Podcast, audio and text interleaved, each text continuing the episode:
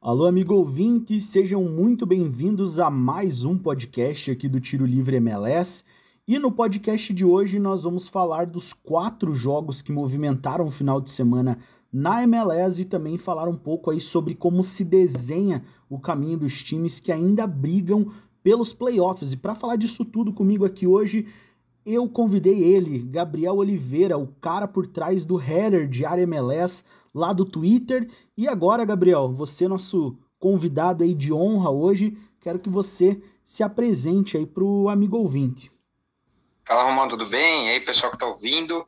Primeiramente, claro, agradecer o convite, sempre bom falar de Major League Soccer, por mais que seja uma final de semana aí com poucos jogos, mas assunto não falta, né?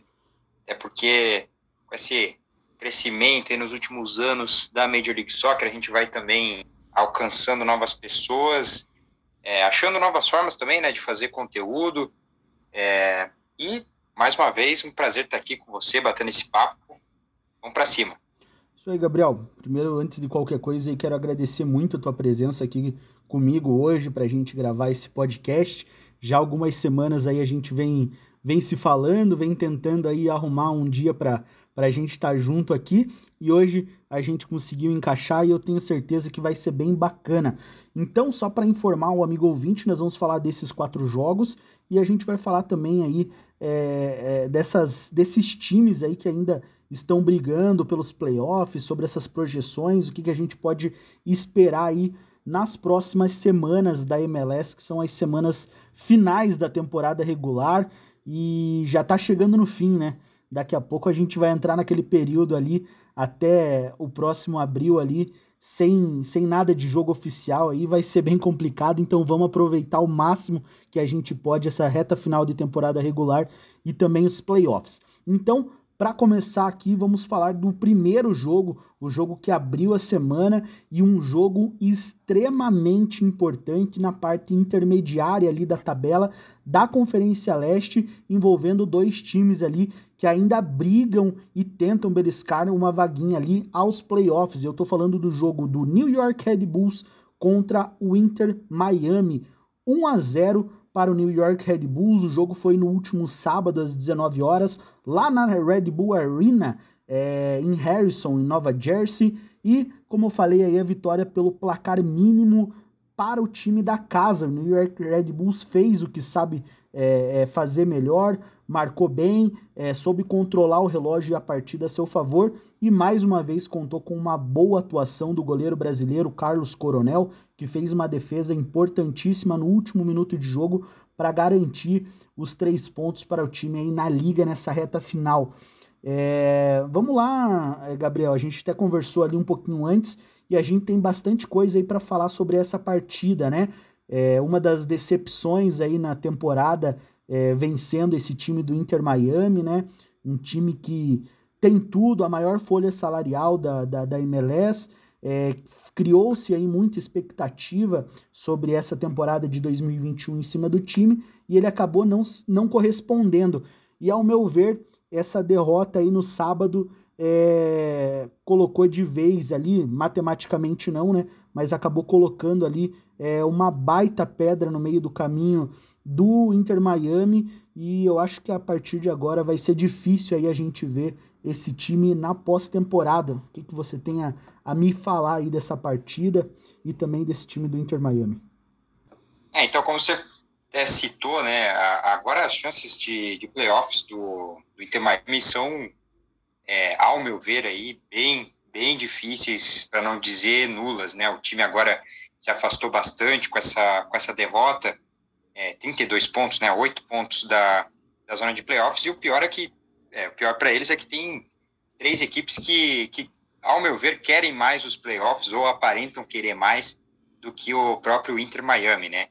É, imagino que a gente vai comentar um pouquinho mais desse, dos problemas que a, que a equipe de Miami apresenta, é, mas essa fase final de, de temporada, é, apesar de, de ter tido bons momentos aí há, uns jogos atrás, até é, feito uma, uma certa invencibilidade em alguns jogos, até bons resultados, chegou a iludir o torcedor, mas agora volta para aquele, aquele mesmo nível que começou a temporada, né, deixando a desejar. Por outro lado, para mim, o New York Red Bull faz uma reta final aí de quem, quem busca a vaga, apesar de ter sido bem irregular é, nessa, nessa temporada, é, ao longo dessa temporada, agora volta a mostrar que quer que quer estar tá nos playoffs, né?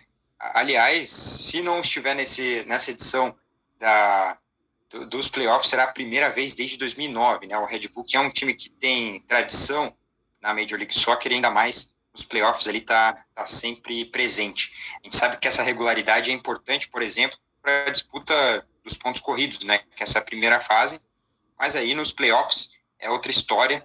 É, a gente sabe que é outro campeonato também.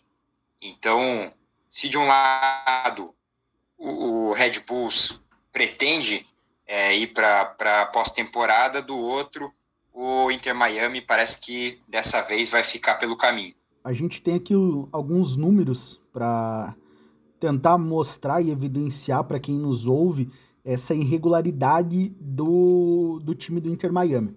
É um time que, dos 28 jogos que disputou, 21 jogos desses 28, é, o time marcou um ou nenhum gol. Então, ofensivamente, é um time que se espera muito por ter a figura aí do camisa 9, é, o argentino Higuaín, é, por ter jogadores ali como o Matuidi ali no, no meio de campo, é, o próprio Pizarro, né, o dono da camisa 10 aí do time do Inter Miami, então acho que se espera muito ofensivamente de um time desse, e aí vem pecando, né? E daí a gente já contrasta com os outros sete jogos, ó, em 21 jogos que o time não conseguiu marcar mais do que um gol, é, ele conseguiu só três vitórias. E daí, em sete jogos que o time marcou dois ou mais gols, o time já conseguiu seis vitórias. Então, a gente vê que quando o time consegue, parece óbvio isso, né? Ah, é claro que se o time aproveita mais oportunidade, ele faz mais gols e a chance de vencer é maior. A gente sabe, mas é, como isso é, se evidencia muito no time do Inter Miami e como ele deixa isso a desejar, né? Então, nos jogos que o, que o Inter Miami consegue criar e aproveitar as chances que tem, dificilmente consegue ser batido. É, então, aí a gente já vê que esse time aí tinha né, é, muito para dar e acabou pecando nesse sentido, né? Nesse sentido aí de aproveitar o que foi criado. Até nesse próprio jogo aí, até os 25 minutos, né? Quando o time acaba sofrendo o gol é, é, da partida, é, teve três chances, teve, três oportunidades ali, ao meu ver, é, bastante claras de, de gol. Teve até um lance do Higuaín ali que eu não entendi muito bem o que ele fez. Veio um cruzamento ali do Morgan, partindo do lado direito do campo de ataque do time da, do Inter Miami. E ele, mesmo com espaço para poder dominar e tentar dar uma assistência, ou até mesmo finalizar é, de uma forma ali mais confortável, ele tenta dar um voleio ali que para mim foi um pouco inexplicável, né? No momento que o time até estava melhor em campo e poderia ter feito o primeiro gol, né? Porque se naquele momento, em vez de tomar o gol, o, o time acaba fazendo, com certeza nós teríamos um outro jogo ali para ver, né? Então, num momento bem importante da partida, o time acabou sofrendo gol ali depois não teve mais essa, esse gás ali para tentar é, recuperar e, e, tentar virar a partida. É, Gabriel, isso daí é um negócio que a gente até falou um pouco antes ali de começar a gravação, mas para você aí, o time da Inter Miami hoje entra no hall das decepções da temporada regular? Era de se esperar mais de um time com a maior folha salarial da liga ou o fato de ser um time novo pode justificar essa temporada de 2021? Então, ao meu ver, essa má temporada, essa péssima temporada que faz o Inter Miami, claro que passa por diversos fatores.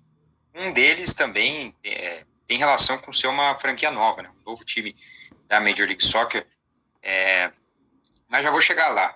Eu queria só falar primeiro é, sobre essas até chances boas que o, que o Inter Miami consegue criar, é, principalmente quando o jogo ainda está bem aberto, né? muitas delas passam pela figura do Higuaín, né, do argentino, que para mim é o, a boa notícia dessa temporada do Inter Miami, até ele consegue criar bastante, não só finalizando, né, que é o forte dele, mas também é, criando jogadas mesmo, possibilitando, deixando parceiros na, na, cara do gol. O problema é que o resto, a estrutura do, do elenco ali não, não contribui tanto para potencializar ainda mais a, as qualidades do, do Higuaín, né? E olha que eu, que, é, eu, eu, vejo um elenco até com, com, bons nomes ali, né? Com jogadores já é, consolidados, com jogadores que, que a gente sabe que tem qualidade, mas que até o momento não conseguem render juntos. Esse é um dos aspectos para explicar essa temporada é, que, que realmente deixa a desejar. O outro aspecto que você até citou, questão do, do, do salary cap, né, da, da folha salarial, que é a maior da liga, isso também é prova que não é o dinheiro que faz um, um, uma boa equipe, né? Pode fazer um bom elenco, com, contratando boas peças, tudo mais, mas uh, questão de bom, um elenco se constrói, né, ao longo dos jogos, com, com um projeto. E o Inter Miami até tem uma estrutura bem favorável para esse projeto, né, encabeçado por um dos, dos maiores nomes do futebol moderno da última década, né, um projeto bem ambicioso e que tem bastante, bastante recurso, né, é, inclusive numa, numa região bem favorável dos Estados Unidos, mas uh, ainda para mim o, o, que mais falta nesse Inter Miami é a questão de identidade, que aí passa por identidade de estilo de jogo, mas também da cultura da, da equipe, né? É, enfim, até comparando com outras, outras equipes novas, por exemplo, o Austin FC, que tem números piores do que o, que o Inter Miami, mas também tem alguns resultados interessantes e está numa região que, para mim, é bem menos favorável do que, do que a Flórida. Mas, mas, enfim, acho que passa por muitos fatores e pode ser, sim, considerado um, uma, uma decepção, apesar de que o torcedor tem que ter em mente que é um projeto que, como todo clube que, que nasce, é, vai, vai demorar um pouco para engrenar e principalmente para criar essa tal identidade que eu, que eu citei. É, realmente, acho que eu sou um, um defensor do processo no futebol, né? Eu acho que nada é construído de um dia para do dia para noite. Eu acho que o resultado de uma partida ele pode vir de um dia para noite, mas é o resultado de uma temporada, toda essa, igual você comentou, identidade de jogo, é, todos esses detalhes aí que é, é, conseguem dar um, um, um, tempero a mais para o futebol, isso daí eu acho que leva mais tempo. Não é uma temporada, não são às vezes nem duas, né? Isso daí acaba levando mais, porque você, como qualquer coisa, você vai fazendo testes, né? Até você chegar na receita final e você fala, bom, é isso que eu quero e é isso que, que, que vai ser daqui para frente. E eu acho que nessa questão até de identidade de time, eu acho que tem muita peça, mas daí passa um pouco pela figura do técnico, né? É, que eu acredito que daí a gente tenha um, um ponto de interrogação bem grande no time da, do Inter Miami sobre a construção, né? Sobre essa forma aí de jogar, sobre encaixar as peças que tem para conseguir extrair o melhor de cada atleta, né? E eu acho que nessa parte aí pode ser que o, o Phil Neville não tenha conseguido encaixar no Inter Miami e pelo que a gente vem vendo aí nas últimas, é, nos últimos meses, nas últimas semanas na MLS, é, não anda, o pessoal não anda pensando duas vezes aí antes de mandar um treinador embora. Então, quem sabe a gente possa até ver essa mudança na próxima temporada é, no Inter Miami, né? Claro que a gente não pode dizer se sim ou se não, não sei o que passa na cabeça do Beckham ou do, da, de toda a diretoria aí da, do Inter Miami, mas eu acredito que tenha nessa parte de, de, é, é, de proposta de jogo e tudo mais, isso daí passa muito pelo treinador. E se o treinador não consegue encaixar as peças que tem para isso, então daí eu vejo que pode ser o caso do, do time do Inter Miami ter, um, ter esse problema técnico aí na, na, no backstage ali que não está conseguindo encaixar com os jogadores que tem. Mas também vejo como uma das grandes decepções, né? Acho que com é. tudo que tem, é, poderia entregar um pouco, poderia e deveria, né? Entregar um pouco mais. Era o que todo mundo esperava para essa temporada aí do Inter Miami. É, o Phil Neville até é bancado ali, né, pelo David Beckham, eles estão, é, inclusive, amigos de longa, longa data de, de futebol, e, e mesmo assim ele não tem conseguido é, fazer nada. Eu, eu vejo que não tem construído, conseguido construir algo né? muito sólido, mas isso também é, passa pela. E nada surpreendente, Exato. né? Não vem fazendo e, nada. E também passa pela novidade, né? Porque isso, exatamente. E, e, passa também pela novidade do, do time, porque se a gente pegar qualquer time que, que joga o fino da bola hoje, pode ser até na, na Major League Soccer, é, os times que, que são sólidos, pelo menos, nenhum deles foi formado em pouquíssimo tempo, né? É, todos eles têm peças que já se conhecem, que já sabem é, como cada um joga. É, então, acho que é, é, o fator da novidade também atrapalha muito o, o Phil Neville. Uhum. E, e, a espinha dorsal do time, é, vamos colocar ali também tem o time do Nashville, por exemplo, né? O time do Nashville também é uma equipe nova, mas a espinha dorsal do Nashville, por exemplo, é formado por jogadores que têm experiência não só como jogadores, como atletas, mas que têm experiência dentro da liga, né? A gente tem um exemplo ali lá no Nashville, só pegando ali agora para comentar por cima, é, o McCarthy, por exemplo, que até esses meses atrás completou 400 jogos pela liga.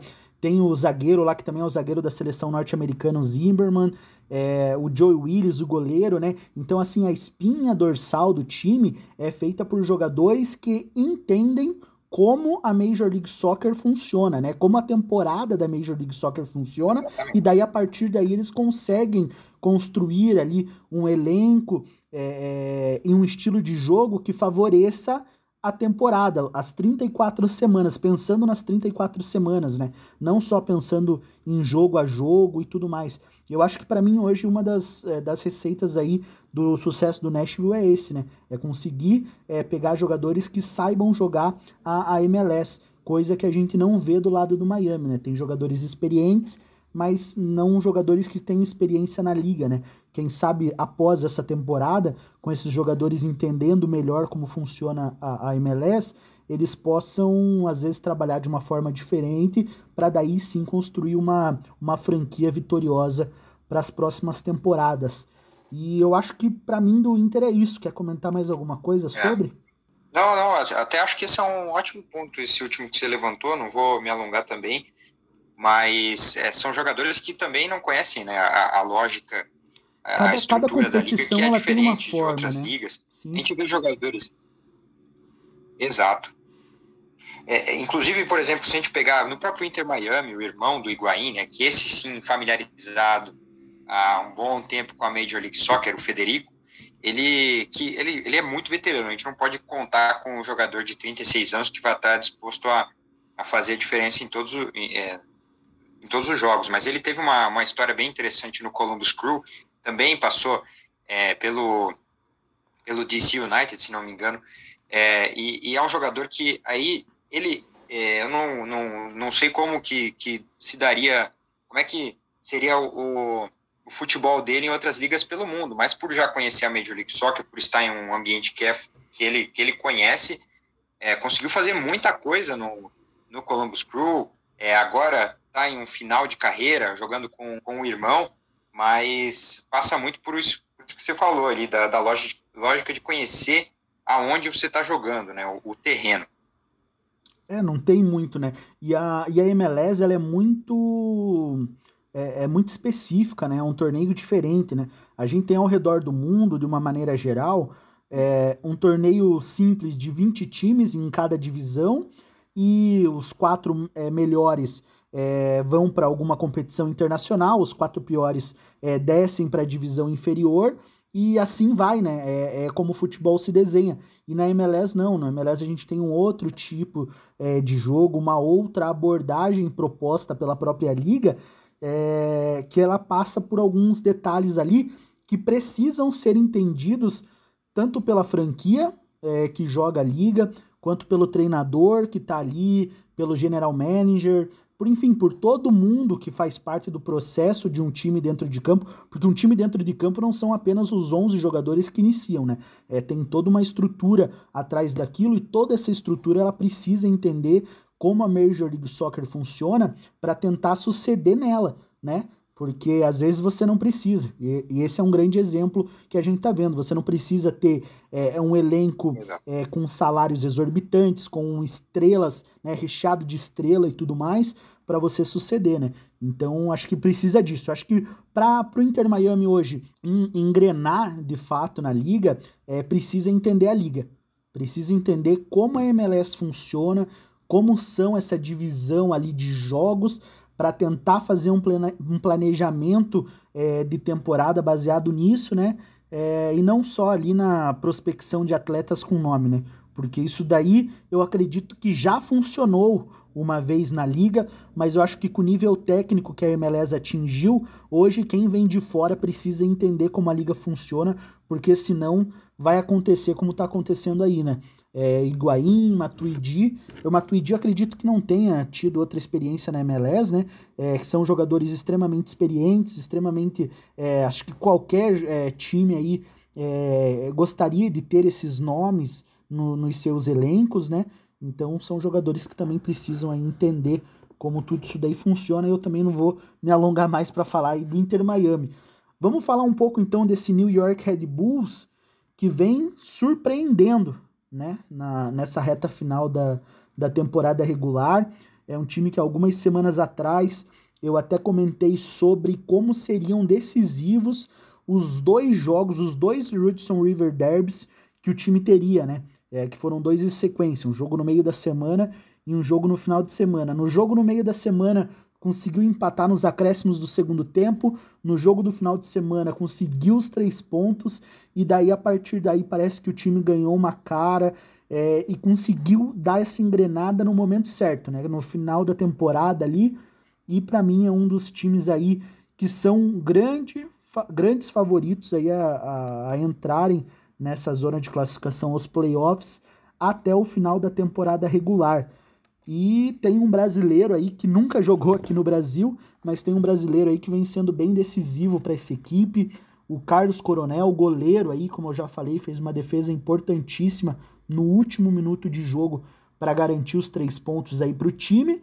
E vem sendo decisivo também, né? Sofreu apenas dois gols nos últimos seis jogos e tem 10 jogos na liga que o jogador não sofreu nenhum gol. E é a terceira melhor marca ali da MLS, só fica atrás do Joe Willis, do Nashville, e também do William Yarbrough, do Colorado Rapids, que tem 11 jogos aí sem sofrer gols, e o Joe Willis tem 12 jogos sem sofrer gols. O New York Red Bulls também é a terceira defesa menos vazada da Conferência Leste e é a melhor defesa entre os times que não estão na zona de classificação aos playoffs. É... Gabriel, positivamente nessa partida, e o que, que a gente pode tirar desse time do, do New York Red Bulls? Entre as, os pontos positivos aí que, que dá para tirar é, é a, essa capacidade também de, de jogar no erro do adversário, como foi como foi o, o gol que o, que o Klimala acabou anotando aí nessa, nessa vitória. O time ainda tem, é, na minha visão, tem muitos problemas é, no sentido da, da do volume de, da criação de jogadas, mas que para essa reta final aí está conseguindo, tá conseguindo é, fazer com que o, os aspectos positivos ainda sejam é, maiores do que os, do que os negativos. É, se não me engano também, é, isso na, antes da, da gravação, a gente também comentou um pouquinho né, sobre a, a, a idade, né, a baixa idade do, dos jogadores, principalmente naquela frente de ataque, que você acho que você tem os números aí, né, do, da é, idade dos, o, o, dos garotos. Os quatro, do, os quatro que entraram na frente ali do, do time, né, a gente tem então os quatro jogadores de ataque ali que jogam na frente do, desse New York Red Bulls, é o Carmona, o Amaya, o Omir Fernandes, né, carinhosamente é, apelidado de Messi do Bronx, e o Patrick Klimala, né? Então esses quatro jogadores têm uma média de idade aí total de 21 anos, né? Então, com certeza essa essa juventude aí desse ataque do New York Red Bull, ele é re responsável por essas últimas vitórias, né? Até pela forma que se desenham os gols, né? Sempre ali buscando os erros dos adversários. É, esse foi um jogo que mostrou claramente isso. E o, o, e o Red Bulls também conseguiu entender o jogo muito rápido, porque ele começou ali, de uma certa forma, tomando é, um pouco mais de sufoco ali com alguns ataques do Inter Miami, mas ele conseguiu entender ali na, na primeira metade do, do primeiro tempo, na segunda metade do primeiro tempo, que se ele pressionasse é, a saída de bola do time do Inter Miami, ele não deixaria o Inter Miami fazer o que ele tem que fazer com a média de idade de jogadores dele, que é aquele jogo mais com passe, é, que precisa trabalhar a bola no meio de campo. Então ele conseguiu tirar isso do Inter Miami, não deixou o Inter é, trabalhar a bola no meio de campo apertando ali. Então o time era obrigado a tentar passes longos, a tentar lançamentos, e um desses passes é, é que ele tentou uma, uma jogada ali, uma visão de jogo muito boa do lateral Gutmann, né? Que conseguiu interceptar a bola e deu um passe ali na medida pro Klimala na, na entrada da área ali para fazer o gol que deu aí o, o, a vitória pro time do New York City. New York City não, perdão, do New York Red Bulls. É, mas então é isso, eu acho que essa agilidade no ataque que o time do Red Bulls tem é, propicia que o time faça esse tipo de jogo, né? Aquele abafa ali que acaba forçando o, o time adversário a, a, ter que sair, às vezes, de uma forma que o time não está habituado, né? Então, nem todo time consegue jogar ali é, com esses chutões, com esses lançamentos longos ali, né? Precisa ter uma construção de jogada e o time conseguiu fazer isso. E, enfim, eu acho que do, do Red Bulls ali para essa partida, acho que é isso, né? Destacar ali a boa atuação é, da dupla de laterais do time, tanto o Duncan é, como o Gutman, né? Que foi o que deu assistência para o gol, jogaram, ao meu ver, muito bem. Foram raras as vezes que eu via tanto as jogadas defensivas como ofensivas é, do, do, do, time ali do New York Red Bulls e não ter participação de um dos dois, né? Então, para mim, foi bem, foi bem importante essa participação desses dois laterais ali no time do New York Red Bulls. E agora vamos falar um pouco de, desse caminho que tem aos playoffs o New York Red Bulls, né? Restam mais seis jogos para o time dentro da temporada regular, três jogos fora e três jogos dentro. Gabriel, eu vou falar aqui os jogos que o, que o Red Bulls tem, que o Red Bulls é, é, tem aí para essa sequência de temporada regular, e daí a gente vai comentar aí como que tá, né? Se tá ou não tá fácil pro, pro time de Nova York ir aos playoffs. Então, começando aí essa reta final dos últimos seis jogos, o time tem o último Hudson River Derby da temporada em casa contra, logicamente, o seu rival local, né, o New York City FC. Depois tem duas, dois jogos fora, que daí sim são jogos ali que eu acho que vai é, que vão decidir ali se o time vai ou não. Porque são dois jogos com time com brigas diretas, né? Na verdade, todos os jogos ali são brigas diretas para pro, pro New York Red Bulls, né? Mas são dois jogos ali é, com times que estão realmente ali ponto a ponto é, disputando ali ponto a ponto contra o Red Bulls, que é o Columbus Crew e o DC United. Enfrentar o atual campeão da MLS Cup e o DC United, que é um time extremamente tradicional, né, o primeiro campeão da MLS, é, enfim, é um time que tem muita história dentro da liga, um dos maiores campeão, campeão campeões aí da, da, da, da liga, né? Então acho que para mim serão jogos ali dificílimos, né? Sem contar que ainda volta para casa para enfrentar, enfrentar o Montreal e o Atlanta United fecha visitando o Nashville lá em Tennessee. Então, uma das jornadas aí mais duras para um time chegar aos playoffs. Mas se consegue chegar também, vai chegar calejado, hein? Exatamente. É, se tá difícil para quem tá em na quarta colocação, nesse caso, o, o Orlando City, imagina pro New York Red Bulls que está fora da zona de classificação, em nono colocado, e tem esse caminho aí, como você falou, dificílimo pela frente. Acho que, que são partidas que vão testar muito aí o, o, New, York, o New York Red Bulls. Acho que é um, um time que vai ter que correr o dobro aí, essa garotada aí da frente para buscar os resultados principalmente nos confrontos diretos ali é, com o Atlanta United, que tem feito uma reta final bem legal de temporada, uma metade final para falar tá é, muito mais exatamente. Bom, tá muito bom de ver é... o Atlanta United jogar também, né? Nessa, tá. Nessas rodadas finais ali, depois que Exato. teve aqueles problemas de mudança de treinador, ficou ali um período de quase três meses sem vitórias, faltou ali alguns dias para fechar ali três meses sem vencer e o time conseguiu aí dar essa volta por cima, mas daí é um papo para a gente falar um pouco depois ali nas nossas projeções de playoffs. Exatamente. E para é isso aí, né? Para o Red Bull central alguém tem que sair, né? E esses confrontos diretos eu acho que é, um, é, é a forma mais é a melhor forma de, de ver isso acontecer. Inclusive até o confronto com o DC United para mim é, vai vai ser um que vai decidir muita coisa ali, né? O, o terceiro jogo daqui para frente. É o DC United, que é um time que muita coisa depende dele, ele também tem muitos confrontos diretos ali, é, confrontos dificílimos. Eu não sei qual que é, para mim, ainda a tabela mais difícil aí, se é do, do Red Bulls ou se é do DC United. Mas, de qualquer forma, é, é, é tá extremamente aberto essa, essa, esses jogos finais. Acho que qualquer coisa que a gente cravar aqui, a chance de, de, não, de não dar certo, ou até de dar certo mesmo, olha, dificílimo. É, essa é até complicado, né? A gente olha a tabela hoje aqui é, e fica complicado a gente tentar enxergar uma pós-temporada sem um Atlanta United, por exemplo, mas é aquilo que você falou, né? Para alguém entrar, alguém precisa é, sair. Mas também é muito ruim de ver você imaginar que um DC United, que um New York City, que um próprio Montreal aí é, possam não entrar aos playoffs, né? Então, é. acho que qualquer um que entrar, é qualquer um que sair desses times aí que estão hoje nesse G7, eu acho que vai ser bem doído ali, porque são times que vêm apresentando um bom futebol.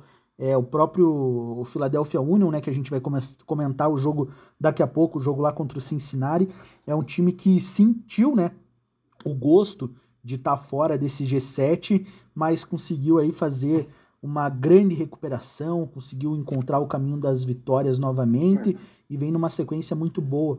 Então eu acho que ali a partir do quarto colocado, a partir do Orlando City, eu acho que tudo pode acontecer ali, né? Do Orlando City até o Columbus Crew, eu acho que a gente pode ter muita movimentação, né? Porque a gente não sabe o que esperar nas próximas rodadas, né? Qualquer sequência de duas vitórias ou duas derrotas colocam ali os times em evidência ou acabam tirando os times ali desse, desse G7. Então, acho que vão, a gente vai acompanhar ali uma das melhores retas finais ali de MLS, né?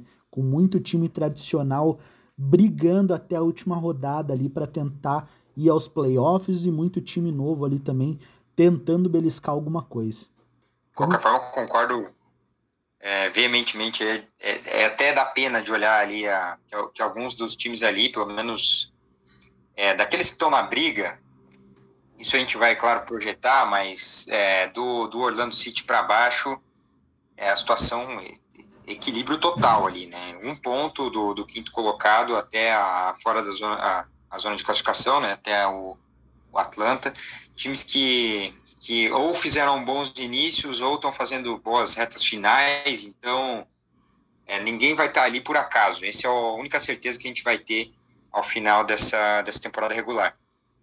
É, com certeza. Eu acho que qualquer um que entrar ali vai estar tá por, por total mérito, né? Porque é, serão jogos ali extremamente complicados para todos e todos ali com muito em jogo, né? A gente viu ali nas, últimos, nas últimas rodadas é, o Toronto, o Cincinnati, é, times ali que estão na parte baixa da tabela e que já não brigam é, por pós-temporada. O Cincinnati já matematicamente é o primeiro time que já está eliminado, né, que não pode mais atingir a pontuação para alcançar o, o Montreal.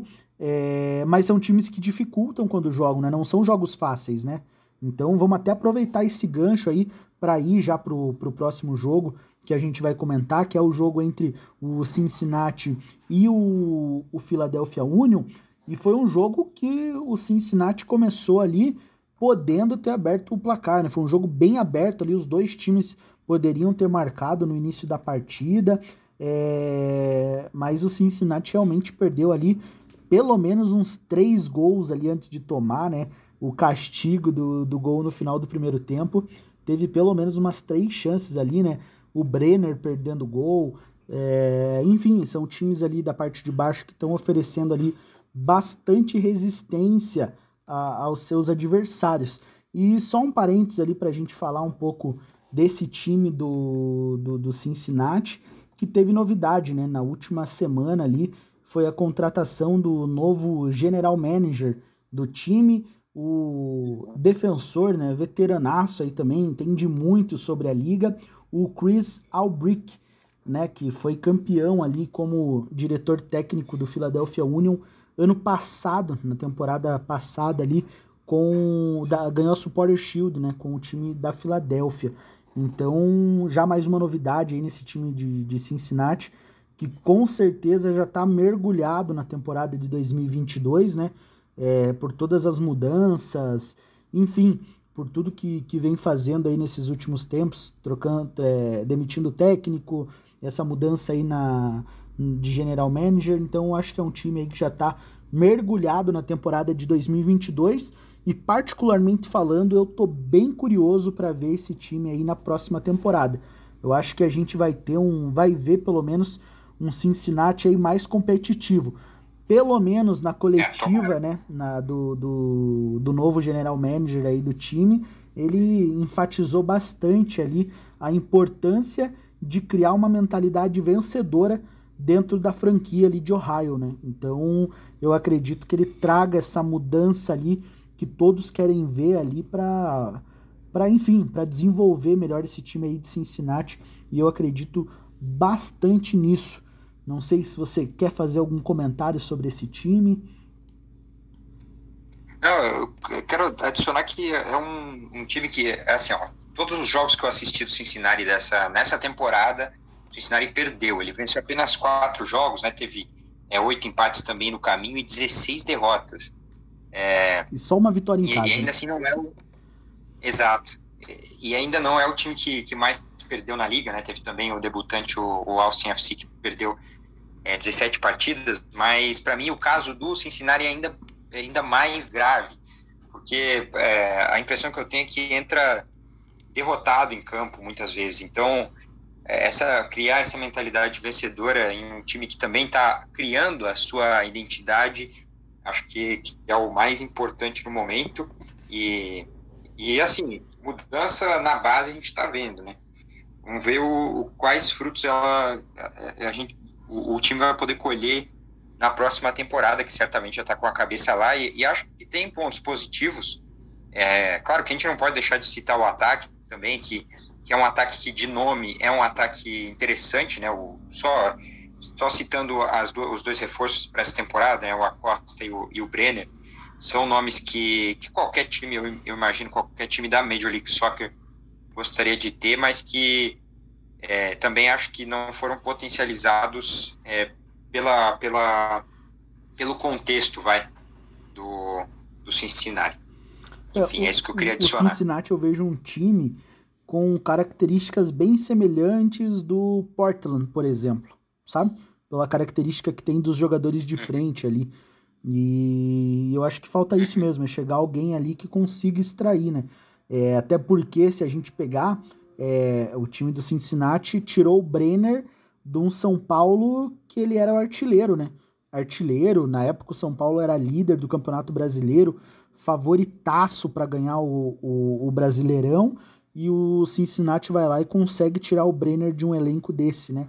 Então eu acredito que o, é outro time aí que também que tem, tem projeto e tudo mais. Eu acho que o nome que eles trouxeram hoje é um nome muito experiente na, na MLS, né? Coisa que a gente já discutiu nesse mesmo podcast, dessa importância de, de ter nomes que saibam é, como a liga funciona. Então, acho que para a temporada do ano que vem, o Cincinnati está bem encaminhado, pelo menos com esse nome ali na cabeça, para dar uma, uma visão, né? para dar um norte para essa equipe aí, tentar alguma coisa, ser um pouquinho mais ambiciosa na próxima temporada.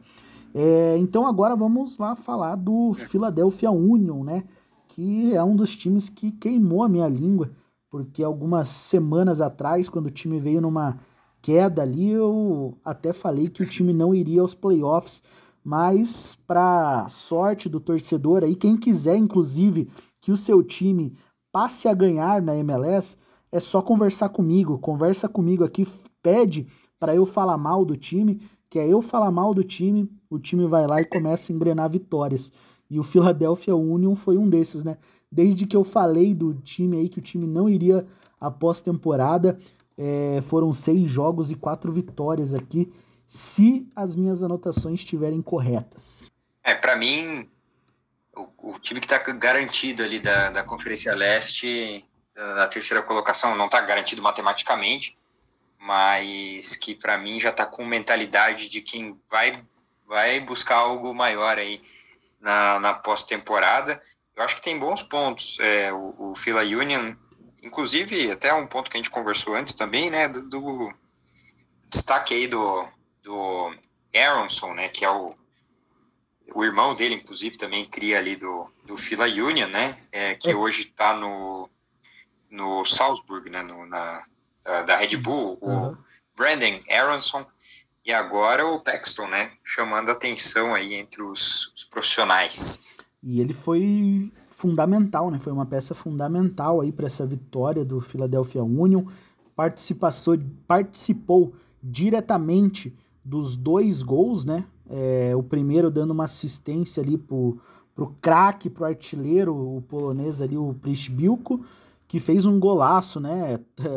Ele ganhou a zaga ali porque todo mundo pensou que ele fosse dominar e chutar. Ele domina, traz a bola pro pé, finta para a direita e daí sim ele bate, né? Então isso daí é coisa de, de atacante que sabe o que faz, centroavante que sabe o que faz com a bola dentro da área, né? Porque o óbvio ali era dominar e bater para onde o nariz aponta, né? E ele não, né? Ele tem toda a calma de dominar numa área totalmente poluída, né? Tava muita gente na área, mas ele tem ali a calma de dominar, puxar, limpar o zagueiro e daí bater e estufar as redes ali pro primeiro gol. E o, o Erison dando essa assistência. E no segundo gol também, né? Brilhou ali a, a, a Philadelphia, a academia ali do Philadelphia Union, né?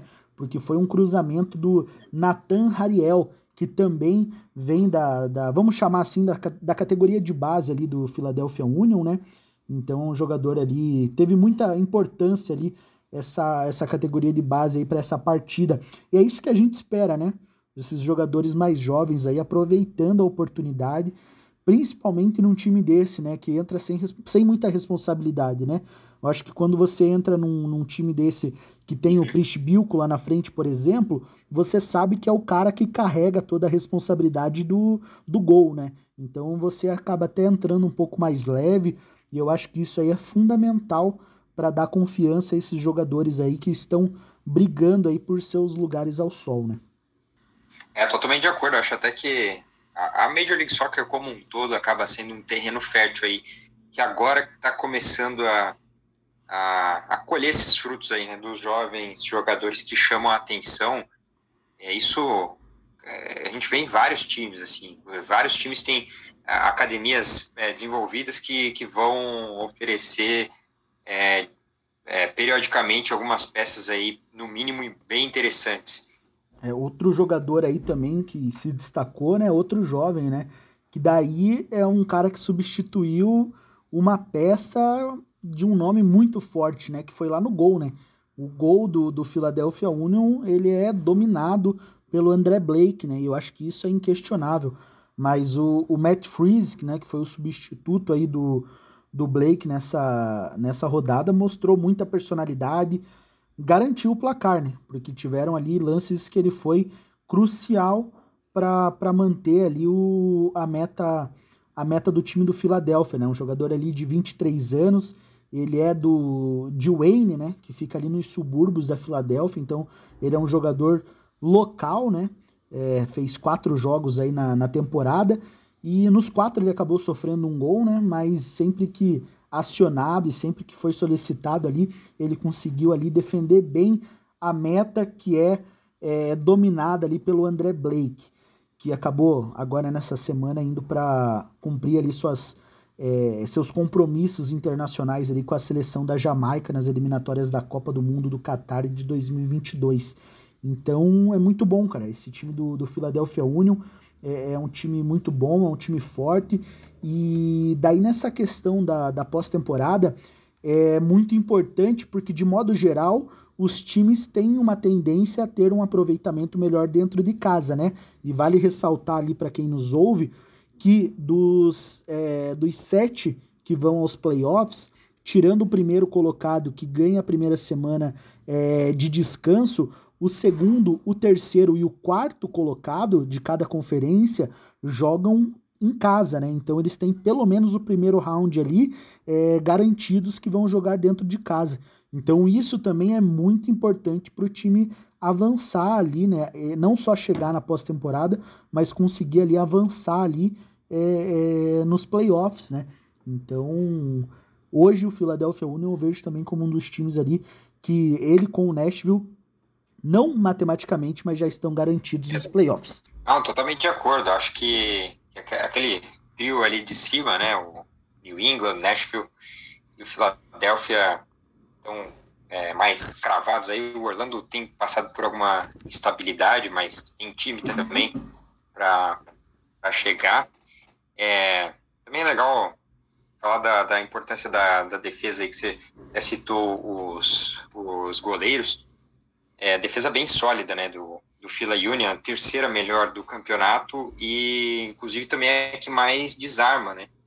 É, até eu gosto bastante do, dos dados ali do, do SofaScore, né, sempre uma fonte bem legal para quem acompanha. Os, os, basicamente, do, do, top 3 ali do time, se eu não me engano, top 3 ou top 5, enfim, dois são os defensores, né, o, o Kai Wagner e o, e o Josh Elliott.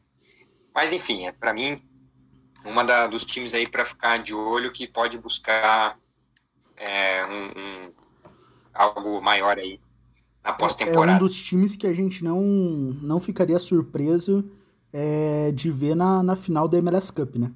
Eu é, acho que esse exato. é um dos times que a gente. Nashville, o próprio New England, que é inquestionável, né? acho que o, o que vem sendo feito Sim. lá lá, lá no time de Massachusetts é realmente impressionante. É, não tem, é um time que consegue estar tá com uma diferença aí de quase 20 pontos para o segundo colocado é, é, muita coisa, né? Então acho que o, é, é, o trabalho lá inquestionável. Mas sobre a, ali os três primeiros, né? Acho que o Nashville e o Philadelphia Union, é, se chegassem na, na final da MLS Cup, acho que não seria surpresa para ninguém. É, quer falar mais alguma coisa sobre essa partida aí da, da, de sábado aí, dessa vitória por 2 a 1 do, do Union sobre o Cincinnati? Não, não, estou, estou contemplado aí até esse, a esse comentário final das, dos times que não surpreenderiam. Eu até acho que é, até talvez entre os próprios times que não estão na, na zona de playoffs, como por exemplo o Atlanta United, né? Um time que, pela, pelo contexto, talvez se, se beliscar a vaga e, e, e a gente sabe que, o, que a dupla de ataque tem poder de fogo, né? O mata-mata é mata-mata, né? Então a gente, é, a gente pode ser surpreendido tanto nessa briga por playoffs e muito mais ainda na, na MLS Cup, né? na, na disputa pelo, pelo, pelo troféu aí da parte final da temporada. É que, é que a gente também, nessa, pra essa parte daí da MLS Cup, né? Daí a gente tem a, a virada de página ali, que é a Conferência Oeste, né? Então tem muito time interessante também do, na parte de lá, né? E vamos aproveitar o gancho já, né, para falar da Conferência Oeste, porque nós tivemos também dois jogos pelo lado oeste da MLS nessa semana, né? E tivemos ali o Seattle Sounders garantindo a vaga aos playoffs após golear ali o seu rival canadense no clássico da região da Cascária por 4 a 1. E o Vancouver Whitecaps, por sua vez, ali perdeu seu nono jogo na temporada e perdeu também a chance de entrar no grupo dos sete, né, que avançam após temporada. Uma vitória nessa partida colocaria o time em quinto lugar à frente ali do Real Salt Lake, do LA Galaxy, do Minnesota United. Então, pro time, pro Whitecaps, foi um balde de água fria esse jogo, né? Que começou bem movimentado. É, já aos cinco minutos, é, após uma jogada ensaiada de escanteio do, do Seattle Sounders pelo lado direito do campo de ataque, o Royal fez um cruzamento e o Shane O'Neill é, marcou o primeiro gol dele, o primeiro gol do jogo e o primeiro gol dele também nessa temporada. E nove minutos depois, o, o Nicolas Benezetti já ampliava o placar aí, deixava 2 a 0 para o time da casa, que logo depois também teve uma oportunidade de ampliar ali com, com, Mendra, com Mendra, Mendrada, né? Quase fez o terceiro gol, chutou de, de fora da área ali, um chute forte que passou ali do lado esquerdo do, do gol do defendido ali pelo goleiro do Vancouver Whitecaps. Sobre essa partida e sobre o Seattle Sounders, né? É, chegou a ver esse jogo, é, eu, eu acompanhei ali algumas partes. O placar não reflete como foi, né? Porque eu acho que foi um pouco equilibrado. Mas o uhum. Seattle Sounders amassando como sempre. É, esse, esse início de jogo é, do, do Sounders aí martelando né, a defesa do Whitecaps, que depois até viria a equilibrar as coisas, mas é um, um dos inícios de jogos mais interessantes que eu já vi, que eu vi nessa temporada. É, o Sounders, inclusive, é, é o time, para mim, o, o, que tem mais aspectos é, legais de, ser, de serem analisados, e muitos deles passam pela, pela cabeça aí do Brian Schmetzer, que é o, que é o técnico, né? Para mim, é, é, aquele que sabe melhor usar as boas peças que ele tem no elenco, e, e tem muitas boas peças, né? Se não fosse também a, a aberração que está sendo o New England Revolution nesse, nesse, nessa temporada, o, o Saunders seria o campeão do Supporter Shield, sem sombra de dúvidas. É, um, um, outro dado que eu pesquei interessante sobre o, o, o Brian Schmetzer, que essa, essa partida ele usou a 23 terceira é, escalação diferente. É, e ele, ele não repetiu uma escalação, em, é, ele não repetiu por mais de dois jogos seguidos a mesma escalação. Então, é, é, algo incrível. Claro que também tem um pouco de perder algum, algumas peças para os compromissos internacionais, né, com, a, com as seleções, mas isso mostra que o técnico sabe se adaptar muito bem e transformar é, a, as boas peças que tem em resultados como esse, né? Que até pode ser um pouco mais elástico do que o, do que, o, do que a partida realmente foi, mas, mas que mostram que o time tem muito, muito de, de especial, né? Outro ponto legal também, o próprio brasileiro João Paulo, né? Que é, é difícil caçar uma partida ruim do João Paulo. Ele, o gol que ele fez rodou uma semana e o Instagram, o, o Twitter do, do, do Seattle Sounders, merecidamente, né, um golaço que ele fez na, na última semana. E agora também fez uma, uma boa partida, assim, muitos dos anos que a gente, que a gente assiste passam por ele. É quase o, o quarterback, né, de, do, do time do, do Sounders. Mas, enfim, acho que tem muita coisa boa nesse, nesse Sounders e que vai, é, claro, tá, tá garantido já no, nos playoffs. Quero ver muito como que vai, vai se dar aí nessa, nessa parte final de temporada. Porque futebol já mostrou que tem desde o início do ano, né? Para mim, inclusive, foi a primeira aposta de, de campeão e depois a gente viu que o, o Revolution foi construindo essa, essa temporada muito sólida e acaba que até o Sounders fica meio em segundo plano, mas ainda assim tem um futebol bem legal. É, o, e como a, a equipe do Sounders ele tem essa característica aí de começar amassando, né? É, o jogo contra o Portland, é, outro clássico aí, né? Aquele 6 a 2 ele começou também avassalador. Ele começa de um jeito que normalmente os times têm a tendência de entrar em campo tentando entender como vai ser a partida, é, estudando o adversário, né? Exatamente. Começar estudando. É. E o Sounders parece que ele já chega com o dever de casa feito, Sabe aquele aluno é, que já chega com o dever de casa feito e quer ir só pro intervalo? Que daí a professora tá passando matéria ali, ele não tá nem aí.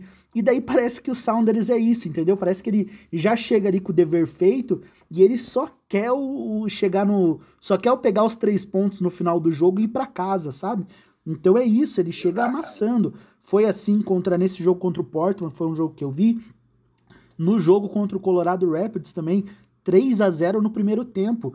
Ele simplesmente amassou ali o, o Colorado, né?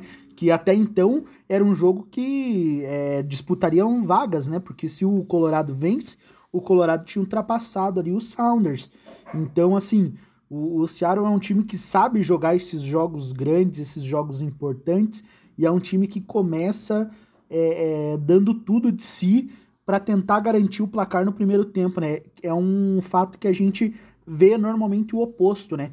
É até como alguns é, treinadores dizem, né? É, que você pode perder. Isso daí eu ouvi é, da boca, direto da boca de um grande treinador aí do futebol brasileiro, o René Simões, é, que ele falava assim, é, falou para mim nessa oportunidade, que ele poderia até perder o primeiro tempo, mas o segundo tempo era difícil ele perder, né? Porque daí no primeiro tempo já deu tempo de você conseguir estudar o adversário, de você conseguir entender a partida.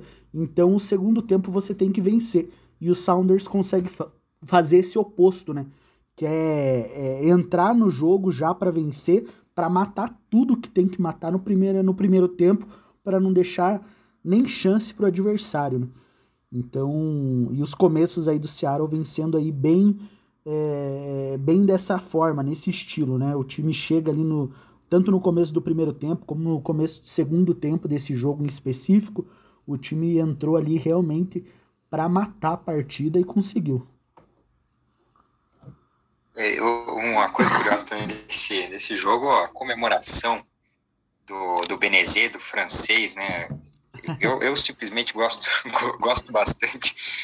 Ele faz aquela finge uma lesão e começa a fazer o twerk, né, como eles chamam lá nos uhum. Estados Unidos, gerou uma cena, no mínimo, cômica aí, né? É um pouco da graça Essa do vitória. futebol, né? Um pouco da graça ali de, de, de tirar uma onda depois do gol, né? E também é nesse jogo ali vale a gente reiterar é, uma bela assistência do Monteiro, né? A segunda no jogo, para coroar ali o brasileiro Léo Chu, né?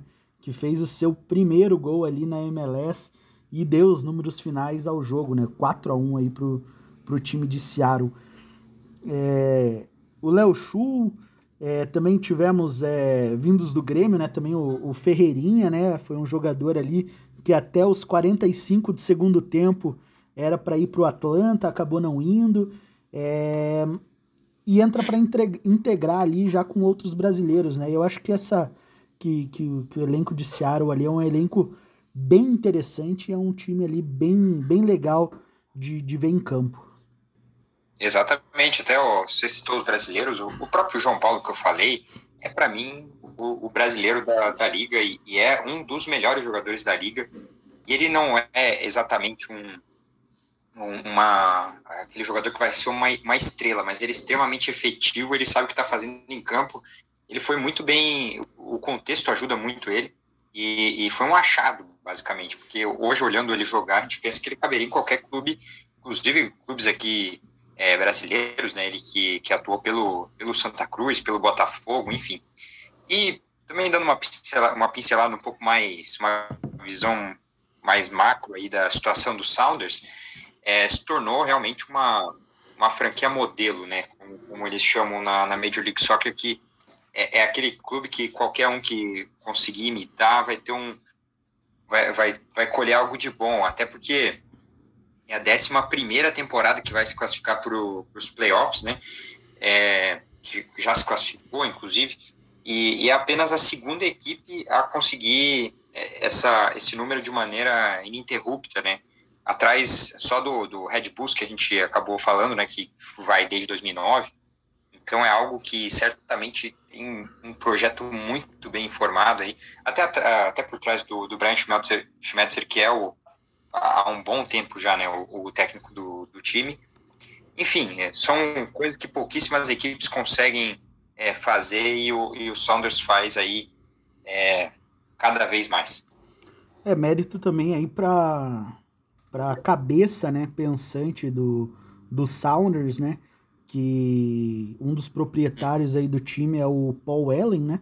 Que também é o dono do Seattle Seahawks da NFL, né? Então quem acompanha aí é, sabe como é uma franquia lá no, no esporte que compete, né?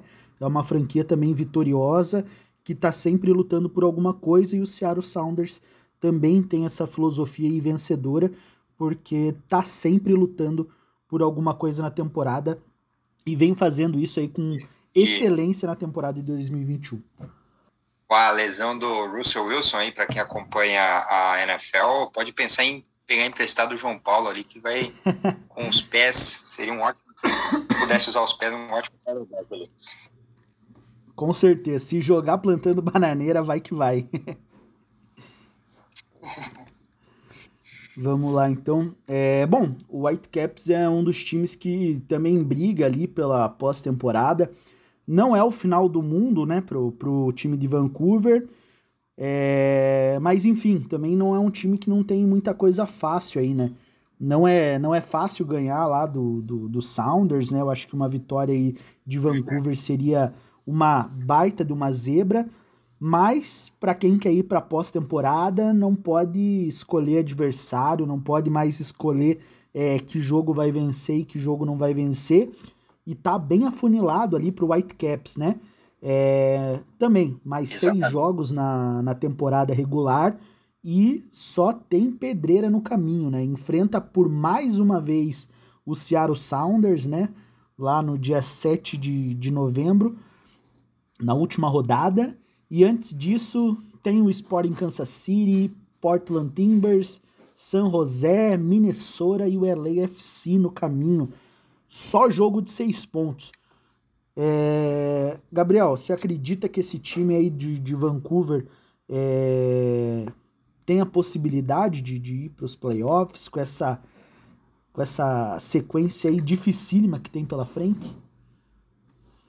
Então, acho que a, a, chance de inverter alguma vaga ali é, depende muito do, claro, dos times que estão agora. Por exemplo, o LA Galaxy que está numa, numa é, não vem fazendo bons jogos, né? Tá, tá inclusive decaindo aí no, nas últimas rodadas. E o Minnesota que também está numa situação ali que, que não é nada favorável, né? É, o Whitecaps é o primeiro time fora da zona, mas, como você falou, é uma sequência dificílima e nela tem adversários muito difíceis, né? O Sporting Kansas City, o, o próprio é, LAFC, uh, talvez o São José seja o único respiro ali que, que seja o ponto, os três pontos obrigatórios para quem quer ir para os playoffs, mas mesmo assim, pegar o, o Sounders na, na, última, na última rodada, por mais que seja em casa, é, o Sounders é o melhor, é o melhor não, ele é melhor visitante do que mandante. É o único ah, time ele na, tem na MLS, mais né, vitórias, essa... vitórias fora de casa. Ele tem mais pontos fora de casa do que pontos é, hum. em casa. Então, acho que fica extremamente difícil. Eu, sinceramente, a este ponto, a seis jogos do fim, não acredito que o, que o Whitecaps vá ocupar uma das sete vagas. Como a gente sabe, é tudo, tudo em aberto. Pode ser que o, que o Whitecaps queime também. Mas, a princípio, eu não colocaria meu dinheiro no, no time de Vancouver, não. É, realmente é, eu também não, não colocaria, né? É, e bom, vamos lá. Acho que a sequência difícil, eu acho que vai ser difícil também pro Whitecaps. Eu acho que times que vêm atrás ali, o LAFC, eu acho que tem um pouco, um pouco mais ali de capacidade moral para tentar alguma coisa do que o próprio Whitecaps. Mas não dá pra gente cravar nada aqui. Não, não vamos não vamos cair nessa aí de tentar cravar alguma coisa aqui, porque é, é o futebol uma caixa de surpresas e tudo pode acontecer. É, e falando em caixa de surpresas, né?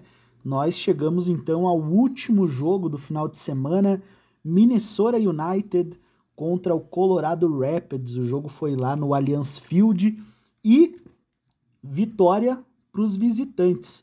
Falando em colocar dinheiro, Gabriel, no minuto 57, quando o time do Colorado Rapids perdia por 1 a 0 e teve o Danny Wilson expulso, quem colocou qualquer meio real aí Meu no Deus. Colorado Rapids deve ter feito a boa, hein?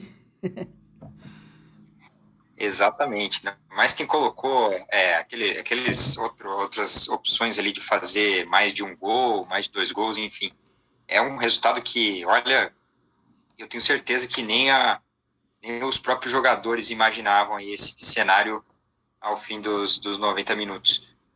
É, pro, pro amigo aí que tá ouvindo a gente agora e não tá entendendo muito bem, é o seguinte, o Minnesota United é um dos times que briga ali por, por, pelos playoffs, né? Atualmente é o sétimo colocado e até o minuto 73 é, o time estava levando os três pontos, ou seja, o time estava indo para a quinta posição da, da Conferência Oeste, quando é, o goleirão do, do, da equipe do Minnesota comete uma besteira, né? Acabou derrubando o colombiano Barrios dentro da área, pênalti marcado, gol convertido, né, pelo, pelo Bassetti, e a partir daí só deu Colorado Rapids. Parece que até melhorou com um a menos ali. O time não tomou conhecimento do homem a mais que o Minnesota tinha em campo e atropelou, né? Porque 3 a 1 nas condições que foi, é, realmente foi um atropelo e um banho de água fria aí pro, pro Minnesota United, né? É, o meu pecado na semana foi não ter assistido esse, esse jogo, além, claro, de não ter apostado também. Mas, mas é, é até curioso, né? Essa é a segunda partida seguida do, do Colorado que, que tem um jogador expulso.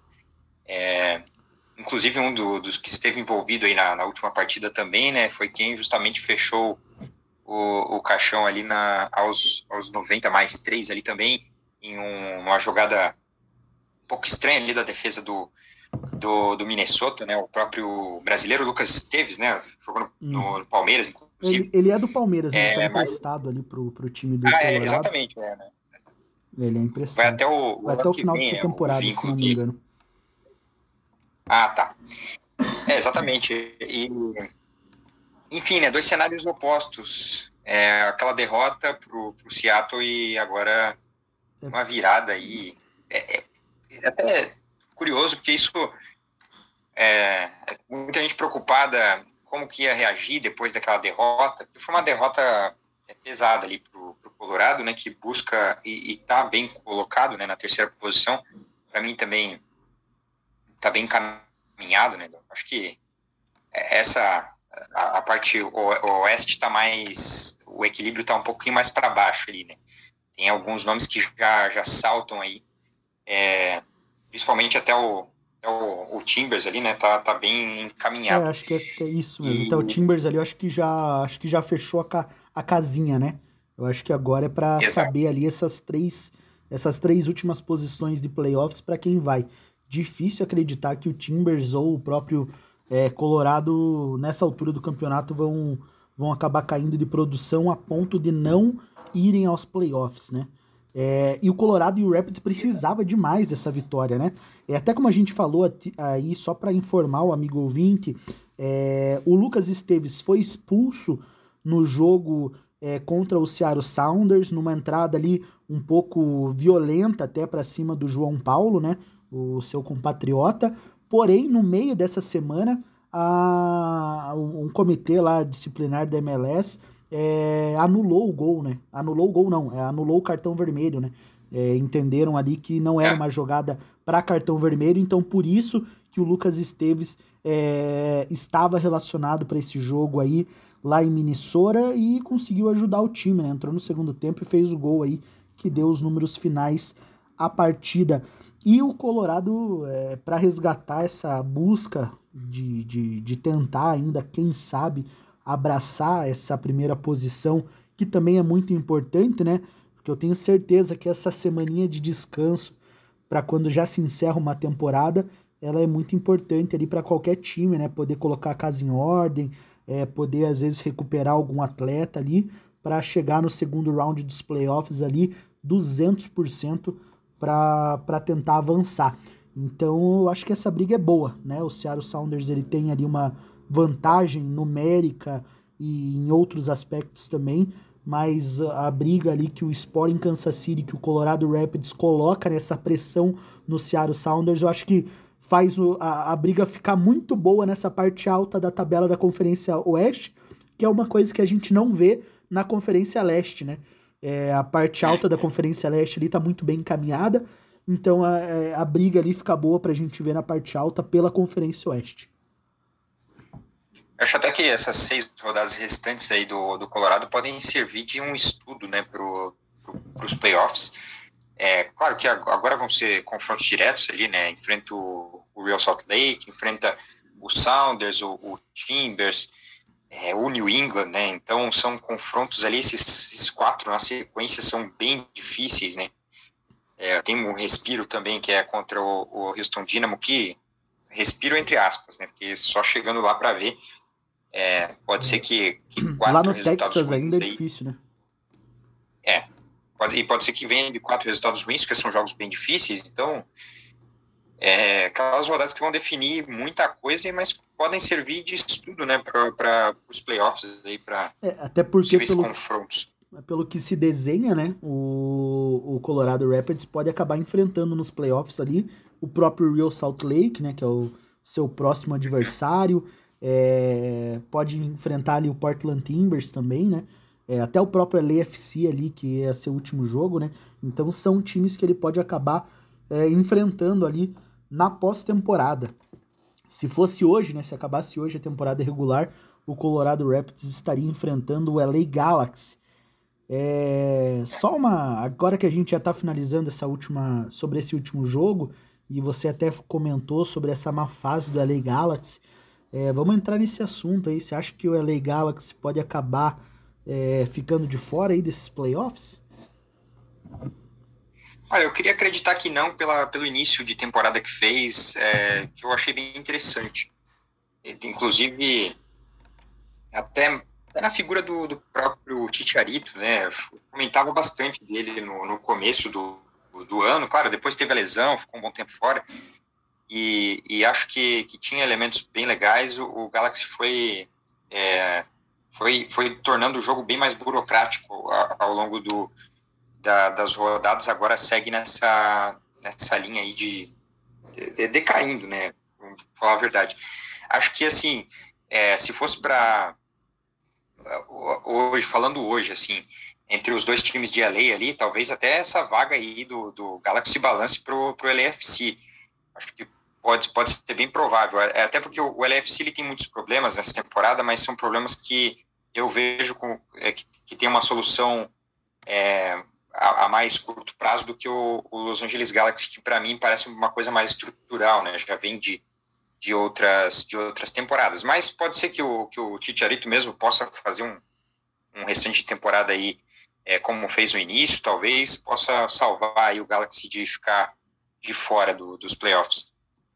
É, o, o Galaxy, acho que se criou muito essa, essa expectativa é, em torno da volta né, do Titiarito, porque quando o Titiarito voltou, se não me engano, o, o LA Galaxy ele vinha de três resultados ali, três jogos sem vitória, e daí quando o Titiarito volta, por tudo que apresentou no início da temporada, toda a expectativa, acho que do torcedor e do fã da MLS é, ficou em torno dessa volta do, de lesão do Titiarito.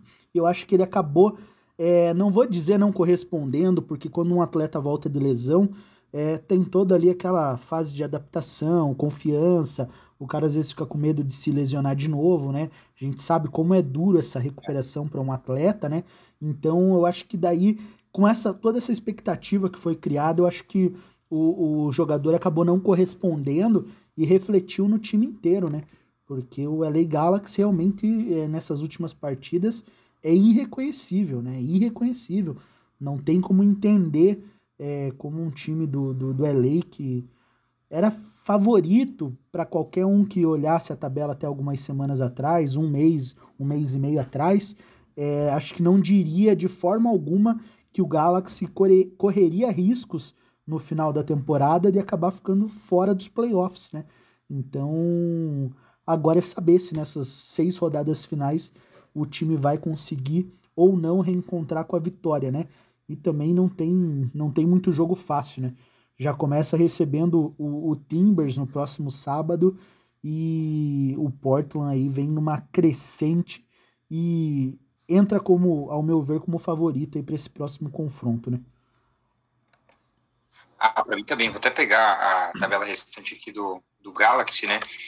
É, até os, do, os dois times de LA, eu diria que, que é, decepcionaram cada um da sua forma digamos assim. O Galaxy agora nessa reta final, eu lembro que no, nos Power Rankings, né, que, que a MLS faz, o, o, Galaxy no até boa parte da temporada ocupava posições ali entre os entre os primeiros mesmo, né, de time que ia brigar por por alguma coisa e parece que agora até mesmo para os playoffs, para os playoffs que a gente está acostumado a, a, a, não cobrar tanto uma, a regularidade de uma equipe, não me parece nada promissor aí.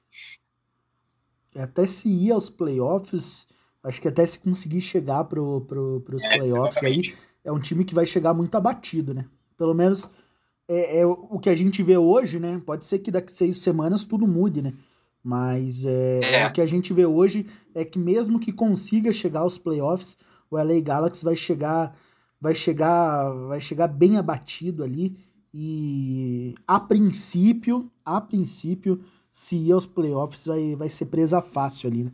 A tendência é que acabe saindo já na primeira rodada. Mas não vamos cravar nada aqui, vamos, vamos, vamos a gente tá falando pelo que a gente tá tá vendo hoje, né? Com 28 tá semanas hoje, aí. É, exatamente. Exatamente. Hoje, no dia 11 de outubro, né? Hoje a gente tá falando isso, né? Então pode ser que as coisas mudem. Aí está.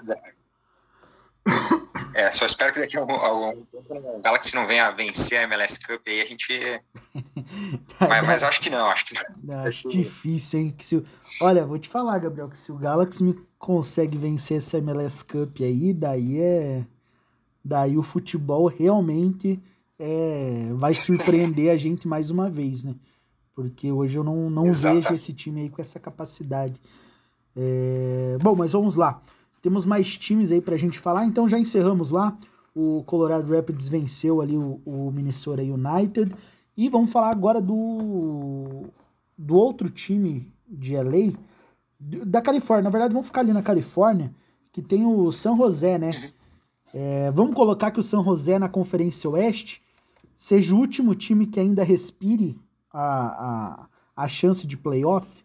É, eu, eu acho difícil, acho que é, chance sempre tem, né? Óbvio, tem, tem as seis rodadas, tudo mais, depende do contexto, mas acho que a, a vaga a briga mesmo deve, é, por mais que seja só um ponto, é, falando em, em, capacidade mesmo, acho que fica entre o, os o, o oitavo e o nono. Mas também acho que não seria nenhum absurdo também se o, se o São José fizesse uma boa sequência e acabasse beliscando aí a vaga. Uhum. Eu também vejo isso. O São José às vezes faz alguns jogos que é, me surpreendem muito e alguns jogos que me decepcionam muito, né? É, então ele oscilou bastante ali nessa, nessa temporada. É um time também que tem um caminho duro aí pela frente, né? É, acabou vem de, na MLS ele vem de duas derrotas consecutivas que eu acho que foi o que acabou cravando aí essa essa chance aí, diminuindo muito a chance, né? Porque se conseguem arrancar um empate é, tanto contra o Sounders, com, tanto é, contra o Sounders, tanto quanto contra o Vancouver, eu acho que daí a gente de, daria uma outra dinâmica e teria uma outra visão do, do San José. Mas eu acredito também que é um caminho bem difícil e a matemática permite, mas é, eu, eu vou colocar ali que até o San José ainda dá. Mas, é, assim como eu descartei já o FC Dallas algumas semanas atrás, se acabar não, não conseguindo um resultado positivo no próximo jogo do San José, que é justamente contra esse LAFC, né? Com certeza daí a, a chance cai muito e daí é um dos times que a gente vai acabar deixando de lado aí nessa briga. É... Bom, LA Galaxy, Real Salt Lake tá com a mesma pontuação ali do, do LA Galaxy, mas está na frente ali pelos critérios de desempate. Você acha que o Real Salt Lake tem alguma chance aí de acabar não indo? O que, que você me, me diz aí um pouco desse time aí de, de Salt Lake? Então, acho que ele entra ali naquele, naquela turma do, do que a gente pode dar vaga para outro time, mas que, que eu vejo, por exemplo, mais, uh, mais regular, por exemplo, do que o Galaxy. Então, Acho que tem mais é, corpo Se for para deixar né? uma das duas vagas ali. Exatamente. É, se fosse para sair um, um dos dois ali, acho que, que não tem muita discussão falando hoje, né? Isso acabou travando aqui para mim um pouquinho, mas falando do San José ali, né? Hum. Ele, ele, inclusive, se for dar uma olhada nos outros times da Califórnia, ele venceu os dois recentemente também. Então, é, como você falou, eu, eu talvez acho que está um pouquinho longe ali. Mas, mas é aquela coisa, né? Matematicamente é, é, é possível. E é depende é difícil, do, do contexto. Mas se ganha do LAFC, desse... volta pro, volta pro jogo, né?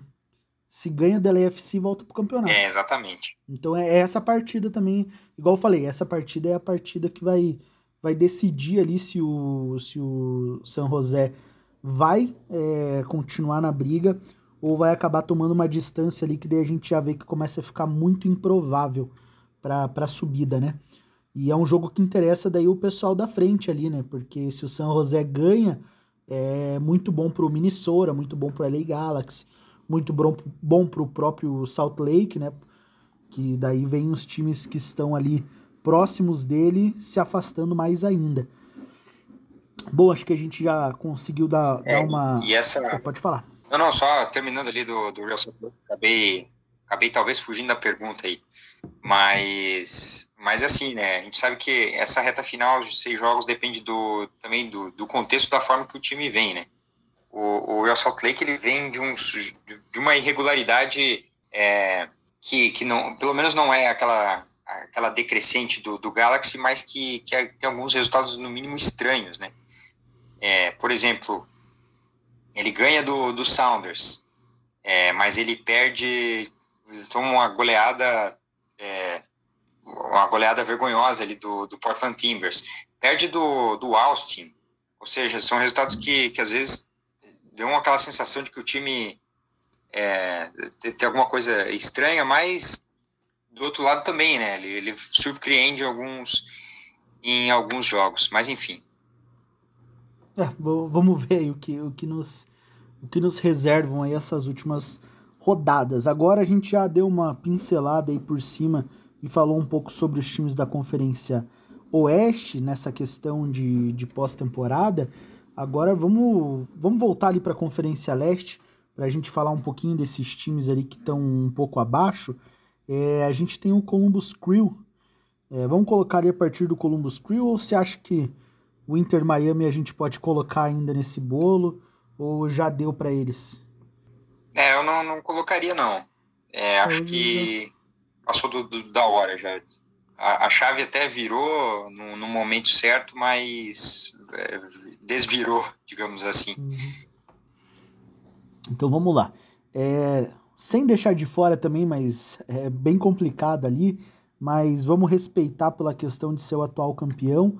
E por esse motivo eu vou colocar o Columbus Crew é. aqui como um dos times que ainda briga porque eu acho que esse fator de ser o atual campeão é, seja um combustível para esse time tentar buscar uma vaga pós-temporada.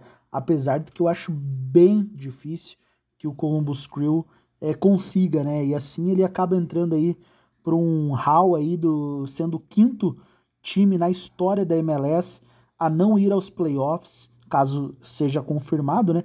A não ir aos playoffs na temporada seguinte do título da MLS Cup. É, o último a, a, conseguir essa proeza aí negativa tinha sido aí o, o, Portland Timbers, se não me engano, em 2018. Se não me engano, né? Ele foi campeão acho que em 2017, o, Tim, o Timbers. Exatamente. É, isso, daí na temporada de 2018 ele acaba não indo aos playoffs.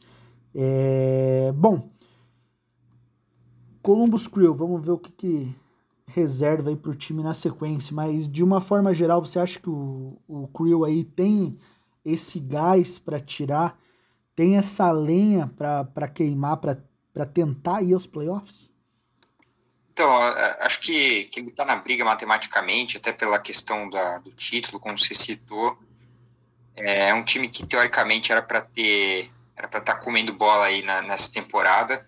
Não teve não teve grandes perdas é, daquele time campeão, mas também foi uma temporada atípica, talvez a gente devesse é, levar isso em consideração. Mesmo assim, essa parece ser uma temporada atípica, eu não sei exatamente o que aconteceu com o Columbus Crew, eu não consigo nem colocar no, no papel e pensar muito bem, teria que, que, que, talvez ver com quem acompanha de perto, assim, um, no sentido de ser algum torcedor mesmo, alguém que, que vive a realidade do, da, da equipe, porque são números uh, bem ruins, bem ruins nessa temporada, e não só os números, o, o futebol, muitas vezes ele, o, o, Columbus dependeu de bola parada do, do Zelarayan, do argentino, para conseguir, é, conseguir obter resultados que, que uma bola na trave ali não, não, não dariam. Então, acho que, que é uma, uma temporada é, que, que deixou a desejar, e por conta disso, por conta de, de já vir de resultados aí que não são tão, tão interessantes, acho que fica de fora, mais uma vez, né? Lembrando que, que é, questão de ver o que vai acontecer nas próximas rodadas, mas hoje eu não colocaria, não. É, hoje eu também não não colocaria ali nem meio centavo ali no, no Columbus Crew.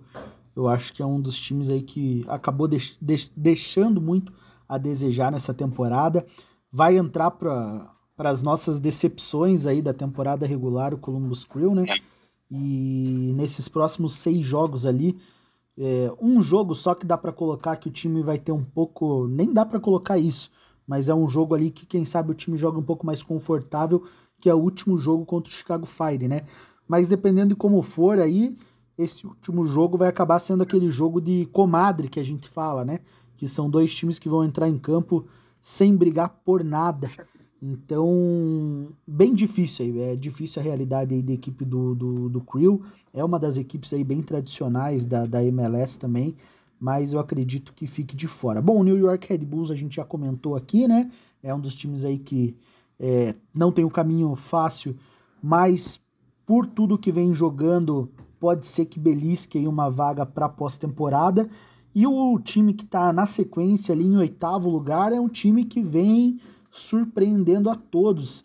Eu acho que se eu fizesse essa pergunta para você há dois meses atrás ou três, nós não colocaríamos também nem um centavo nesse time nos playoffs e hoje já dá para tirar pelo menos uma nota, né? É nem a moeda, você já tira uma nota pelo menos para jogar nesse time. É o Atlanta United. É, oitavo lugar, 39 pontos, 10 vitórias, 9 empates e 9, derro 9 derrotas na temporada. É um time que conseguiu dar a volta por cima, né? Ficou uma sequência aí bem ruim de, de, de derrotas, sem vencer, mudança técnica, é, N problemas aí, mas parece que o time conseguiu.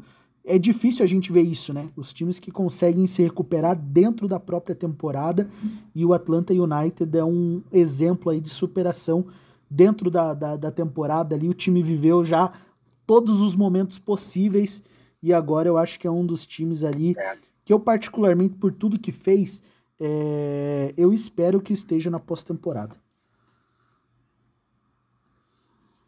Eu também, eu também. E esse, como você falou, esses problemas envolvem, inclusive, é, questões de comando né, da equipe. E como que uma equipe se recupera dessa forma, é, com uma troca de comando, é algo que, que é, é de se levar em conta. Claro que é, não, não quero parecer que eu, que eu defendo a qualquer momento troca de, de, de treinador por, por conta de resultado é, a curto prazo, né? Isso é algo que a gente sabe que no futebol mundial é algo que não, não faz muito sentido. Mas aqui no Atlanta fez e, e tinha, é, tinha várias coisas por trás. Não era só porque o, porque o Gabriel Reis não dava resultado. Tinha um, uma série de fatores ali é, por trás da, das decisões do próprio, do próprio treinador que, que acabaram colocando em xeque esse início de temporada e que eu imagino que, que foi bem bem trabalhado para voltar com tudo. Até quem olha as últimas partidas ali, vai ver os três últimos jogos do, do Atlanta United, vai ver duas derrotas e uma vitória. Vai parecer que, que até que o time está é, não, não é tudo aquilo, mas, mas quem acompanhou essa reta final, essa parte final, sabe que, que tem futebol para brigar pela vaga e para brigar nos playoffs. É, inclusive tem uma sequência aí interessante. Ela, ela é uma das sequências menos é, é, menos difíceis, é, é algo que, que não se deve ser falado, eu acho. Mas, mas que tem adversários aí que muitos já estão de fora, por exemplo, vai ter dois jogos contra o Toronto, vai ter um jogo contra o Cincinnati, que não estão brigando por, por playoffs, então não vão ser confrontos diretos. Como o time não tem nada a perder, talvez possa dificultar ainda mais o jogo mas acho que, que o cenário é favorável. É talvez o cenário mais favorável entre os times que estão de fora e brigam por, por playoffs nas duas conferências. É, eu também vejo isso. Né? Até é, algumas semanas atrás, é, quando eu coloquei o, o Atlanta aí nesse bolo de time aí que brigaria pelos playoffs, eu até é, enfatizei isso daí também, né? Que o time, na teoria, teria as rodadas finais na teoria, né, mais fáceis, pelo fato de enfrentar o, o Cincinnati e o Toronto. E mas não que sejam jogos fáceis, porque a gente viu aí o Toronto vencendo o Nashville por 2 a 1. Então, durante a temporada é difícil você ver um time que conseguiu marcar dois gols no Nashville, né? E, e o Toronto conseguiu essa façanha. É, enfim, vai ser, vai ser bem complicado, vai ser difícil, porque tem toda a pressão de final de temporada. É, é um time que não depende só de si, né? Então vai precisar vencer e vai precisar é, é, ficar de olho em outros jogos, mas eu acredito também que vai, e pelo bem do futebol e da MLS, é, tem que ir, né? Acho que esse time do Atlanta aí merece ir. Acho que vai ser uma das maiores injustiças nessa temporada da MLS o Atlanta não ir, né? Como você bem falou ali, viveu. De fato, a gente pode falar que o Atlanta passou por uma crise no, no plantel ali. É, entre esse começo de temporada até ter essa mudança técnica, né? Depois que entrou ali o, o, o Rob Valentino como interino, eu acho que ele já começou ali a fazer um trabalho diferenciado e ele conseguiu ali assentar, né? É, dar uma base, pelo menos, pro, pro, pro trabalho aí do novo treinador. Então eu acredito que, que vai ser muito injusto esse time do, do Atlanta não indo após temporada. É, até porque aí o, o, Pineda vem conseguiu aí pegar o time e conseguiu melhorar, né? Mas se a gente olhar para as peças que tem também, era difícil acreditar que essas peças não produzissem, né? O, o, o Martinez, que é uma das grandes promessas aí do e é um dos jovens talentos aí que estão sendo é, lapidados na MLS, né? Tenho certeza que, que é um jogador aí que, que a gente vai ver é, grande no futebol mundial, o Barco. Pela esquerda ali tem o, o Belo também, que eu acho é. que joga, joga bem, joga demais, enfim. É, o goleiro também, o, o, o Guzan ali, eu acho que é um. dá uma, uma garantia, consegue dar essa segurança aí pro elenco. Enfim, eu acho que o elenco do, do, do Atlanta é um elenco muito bom e vem fazendo um, um bom trabalho. Né? Outro brasileiro ali também pra gente reiterar e colocar nesse elenco aí é o Luiz Araújo, né? É, normalmente entra no segundo tempo e quando ele entra, ele pega as defesas ali um pouco mais cansadas do jogo, né? E ele bagunça. Ele consegue bagunçar qualquer defesa. Então é aquele jogador ali que é o, o, é o é a carta na manga que o Pineda tem nos jogos, né? Sempre ele coloca ali o, o Luiz Araújo no segundo tempo que é para bagunçar ali as defesas que, que já estão no final da partida, né? Então, para mim, o Atlanta é um dos times que eu quero muito ver aí na pós-temporada. Perfeito, nada, nada a adicionar, inclusive é, é, isso aí, tinha, tinha boas peças, a, a, virada de chave já começou no sob o comando do Valentino, eu lembro de assistir os primeiros jogos dele e já perceber mesmo que, que se não me engano, é, nos dois primeiros jogos ali ele nem chegou a vencer, mas a gente já conseguia ver um, uma equipe a mudança de é, postura, diferente. Né? Isso, claro que também, né, a equipe quando troca exatamente. E isso é, não só das mãos dele, mas também do elenco, né, de, de um novo comando, eu, querendo ou não, é um novo início. E realmente foi um novo início, né? Agora a gente, a gente vê, por exemplo, o, o, o Montreal é o clube que está ali na, na primeira vaga, né, do, na, na sétima vaga, no, no caso. Uhum. E eu, por exemplo, tenho muito mais vontade de assistir o Atlanta do que, do que o clube canadense nesse momento, no, nos playoffs, né? Então, acho que essas vagas aí estão bem, é, bem abertas aí a, a disputa. É, o Montreal é um time meio. Ele tá ali, mas é um time que parece que ele é bem, bem ofuscado na MLS, né? Não vejo um time que seja evidente nem nada. É um time que tá ali, tá conseguindo ali é, é, fazer ali placares. É um time bom. É um time que eu vou confessar que eu não acompanho de perto, mas é um time que vem conseguindo ali resultados para estar tá onde tá. Mas também é um time que tem esses finais ali bem complicados, né? É, a gente fala no, no, sobre o Atlanta enfrentar o Toronto. Uma coisa é o Atlanta enfrentando o Toronto, outra coisa é o Montreal enfrentando o Toronto, né? É, são times do, do mesmo país ali, tem toda essa rivalidade local, né? Então, com certeza, não dá para falar que pro, pro Montreal que o jogo contra o Toronto vai ser um jogo mais fácil. Eu acredito que seja até um jogo mais difícil por esse fator aí de rivalidade local, né? Ah, como eu vinha é, é, dizendo, até acho que o, que o Montreux é o clube mais uh, deslocado, né, entre os, entre os 27 times da, da liga.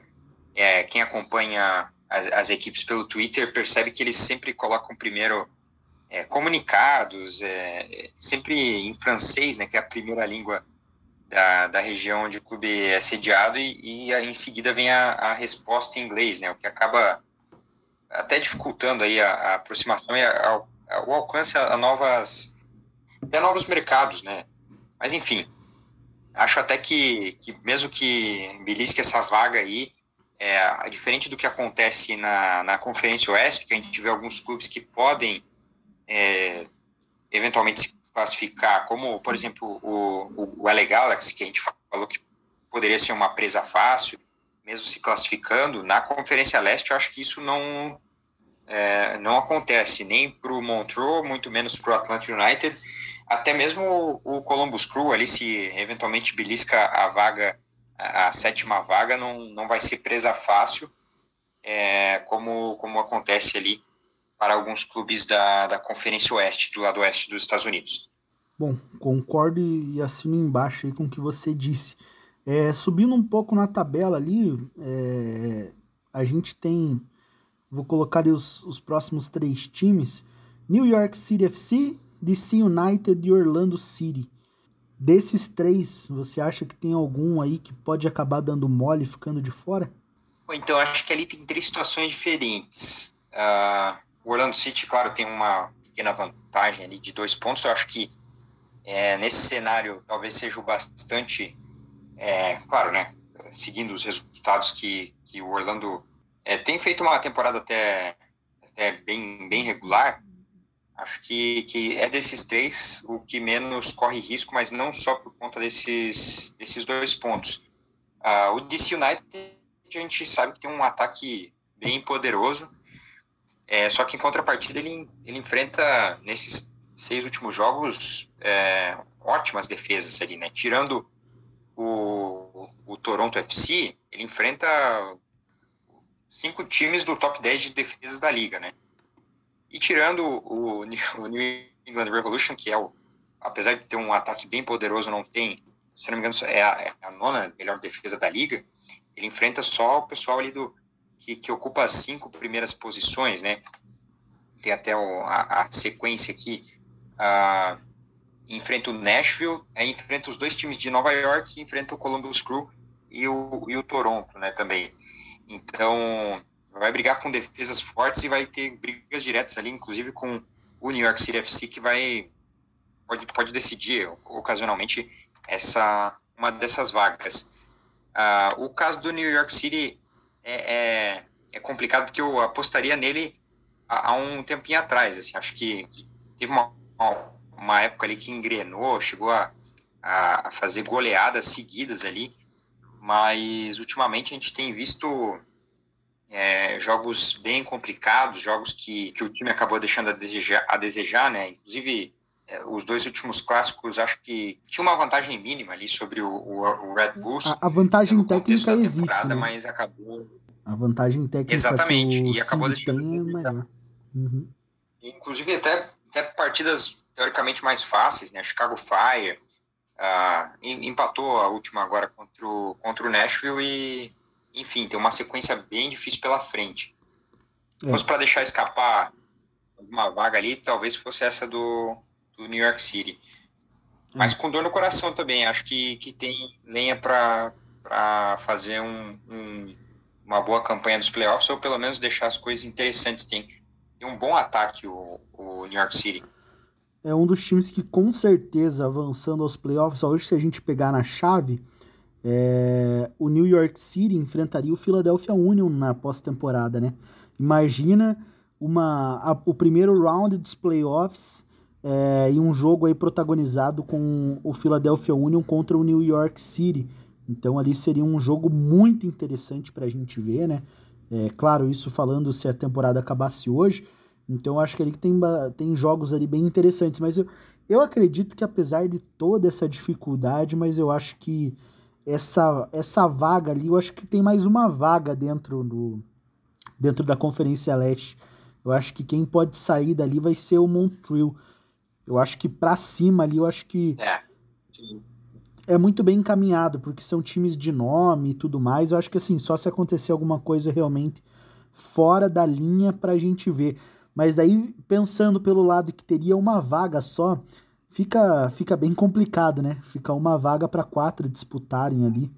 Então, eu não sei, mas eu acredito que tem uma vaga dentro dessa Conferência Leste, analisando de uma forma bem teórica, né? Analisando de uma forma bem teórica, sem levar à prática do que serão essas próximas seis semanas. Mas é isso, eu acho que o New York City é um time bom, interessantíssimo. Tem um jogador aí, se você ir na rede social do cara, o que tem de pedido pro cara vir pro Brasil é impressionante como a torcida do Palmeiras é, vai lá. É, todas as fotos que eu vejo do, do, do, do, Tati, do Tati Valentino é, são aí o pessoal do Palmeiras pedindo pro cara ir, ir jogar aqui no Brasil. E é impressionante como isso daí marca, né?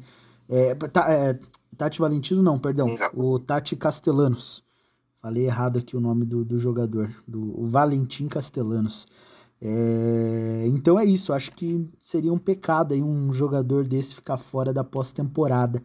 Então acho que é isso, né, Gabriel? Acho que a gente encerrou por aqui. Foram longas horas de gravação aí do nosso podcast. É, tem alguma, alguma, algo a mais aí para colocar?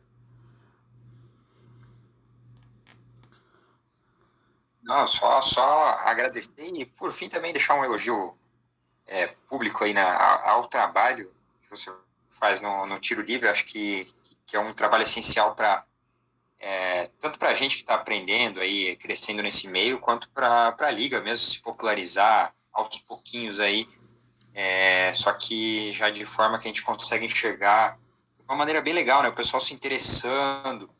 É, muita gente ainda acaba tendo um, um certo. É, eu acho errado falar preconceito, porque daí a gente está. Parece que eu estou banalizando o negócio, mas é. Querendo ou não, é uma visão assim um pouco. Pouco. É, que não é adequada assim, à, à realidade que a gente tem hoje na, na Major League Soccer e a gente vai alcançando algumas pessoas. É, eu vou convertendo, às vezes, algumas pessoas nos, nos replies ali do, do Twitter, pessoas que, que acham que a Major League Soccer é só um bando de jogador aposentado, e daí eu falo, tá, mas você, você viu tal jogo, você viu tal, tal time, você, esse time aqui poderia, sei lá, talvez estar tá brigando por alguma coisa no, no, Brasil, inclusive, um elenco interessante e tal, o pessoal vai, vai, vai tendo mais vontade de acompanhar, você citou o Castelhanos ali, o, o já veio torcedor do Palmeiras perguntar para mim, ah, o que, que, ele joga lá? Fala um pouco dele aí. É, enfim, então é, é aos poucos que a gente vai atingindo aí, então deixar essa, esse, esse elogio aí ao trabalho, né? Pô, Gabriel, eu tenho só agradecer aí primeiro o elogio. É, a gente que trabalha com isso, a gente sabe como é complicado, né? É, acompanhar uma liga que não é do seu país, porque é, a gente não liga a televisão e tem alguém falando sobre MLS, né? Então, para a gente ter qualquer tipo de informação sobre a liga, a gente tem que garimpar muito. É, normalmente a gente tem que é, ficar é, lendo ali um idioma que não é o nosso de, de origem, né? não é o natural do nosso dia a dia, mas a gente acaba é, é, tendo que se familiarizar ali e tentar entender e tentar buscar a fonte e tudo mais. Isso daí eu também vejo aí como um, uma das fronteiras. Eu acho que pra gente que gosta da MLS e, e, gosta de comunicar ali, né, de se comunicar aí com, com o pessoal, eu acho muito interessante aí, quanto mais gente melhor tiver nesse meio, eu sempre busco aí falar com, os pessoal, com o pessoal aí que, que faz as páginas aí dos times, né, que fala às vezes de determinado time específico ali Sim. também, é, é, me comunicar com essa galera para tentar reunir aí o pessoal para a gente que fala sobre a MLS estar tá sempre muito unido e muito forte para defender, né? E mostrar para o público aqui do Brasil que é, o que vem sendo feito lá na, na MLS é um trabalho muito interessante e tem sim futebol de qualidade nos Estados Unidos. Os caras lá estão fazendo, é, eu sei que está sendo feito um trabalho muito forte lá no, nos Estados Unidos, uma questão até cultural do país, né? para que o, o, futebol, o soccer, como a gente conhece aqui, é, seja mais popularizado. Até num, num podcast aí, é, eu vi uma entrevista do ex-dono ali do Orlando City, né, que é brasileiro.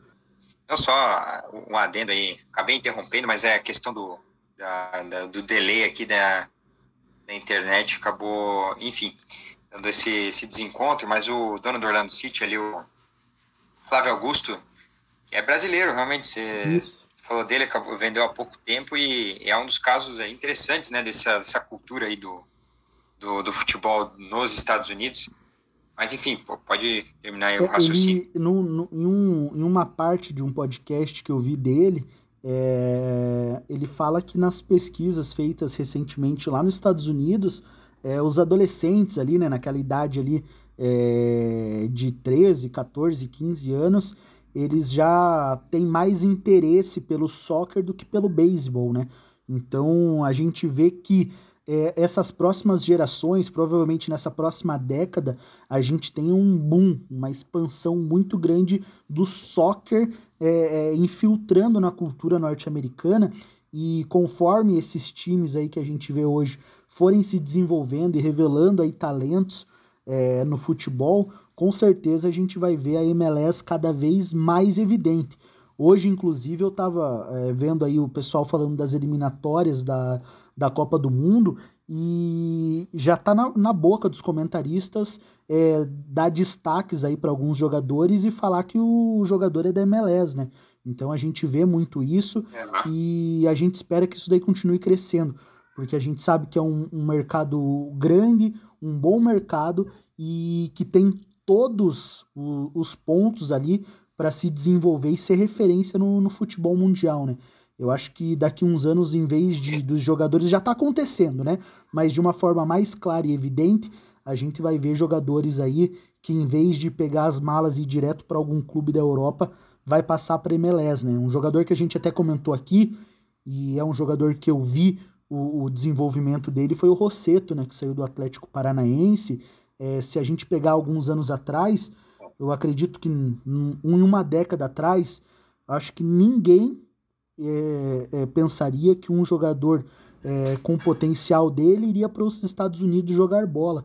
Né? O, pegar aí o Soteudo, que trocou o Santos lá pelo Toronto, é, o Brenner, enfim, a gente tem N exemplos dentro da liga ali, e isso daí mostra o comprometimento da liga é, com, com o bom futebol, né? Então acho que é isso, acho que a gente tem que cada vez mais deixar evidente aí pro pessoal que o, o futebol nos Estados Unidos ele já é uma realidade, né? O futebol, o soccer, como eles dizem lá, já é uma realidade e tá cada vez melhor. Eu acho que é só uma questão mesmo de adaptação do público que acompanha futebol e entender o formato da MLS, entender a proposta que tem né, na, na cultura dos esportes norte-americanos, que a partir daí vão ver que a MLS é muito competitiva e é um campeonato interessantíssimo aí para qualquer um ver.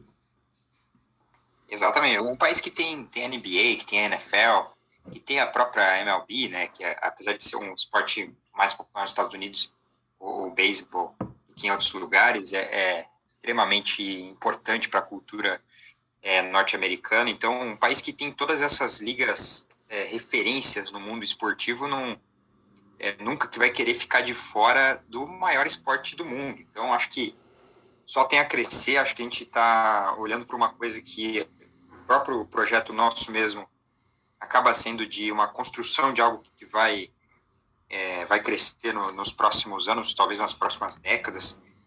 E é isso aí, é fazendo esse trabalho aí de, de formiguinha para chegar num, num, lugar mais, mais é, com, com, mais estrutura, com, com investimento e com vontade de fazer o futebol crescer. É isso aí. E exemplo de que isso vem sendo feito a gente tem, né? Então, eu acho que é isso. Acho que tem, tem tudo para a liga aí se desenvolver. Inclusive, um do, do que eu coloco ali nas minhas redes sociais é, é venha comigo aí para acompanhar o desenvolvimento de uma das maiores ligas do futebol mundial. E para mim, a minha ideologia sobre a MLS é essa. É uma liga que está em desenvolvimento, mas é, vamos colocar ali no, numa palavra clara que fique de rápido entendimento se fosse para apostar as moedinhas ali, com certeza eu colocaria na MLS. Exatamente. É, então, a gente está investindo já, querendo ou não, né? Nosso, nosso tempo. É, isso é o que, é... que a é. gente mais tem, né? O mais, é o que mais vale hoje em dia, é nosso tempo. Né? Então, às vezes, o pessoal vê a gente chegando aqui fazendo um podcast de uma hora, uma hora e meia, 30 minutos, mas para chegar ali e gravar 30 minutinhos ali dando informação, foram três, quatro, cinco horas, às vezes dois dias seguidos ali é, captando informação, fazendo pesquisa para poder dar uma informação clara e direta, né, para quem nos ouve, né? Então isso daí dá um, um trabalho danado aí para quem faz e é sempre bom quando a gente acaba sendo reconhecido aí, é, igual você agora com essas palavras aí. Então te agradeço demais e saiba que isso daí é recíproco também pelo que eu vejo é, do teu trabalho. Pô, eu que agradeço a oportunidade. Sabe que precisando aí, só mandar o, o convite, a gente vai acertando e vamos ver aí, né, como é que vai ser essas rodadas finais aí, para ver se a gente vai queimar a língua aí, se a gente, a gente vai acertar alguma coisa ou, ou se vamos ser surpreendidos. Espero que, de qualquer forma, positivamente. Mas, mas é isso aí, um grande abraço. Gabriel, um grande abraço, um grande abraço aí para todo mundo que nos ouve.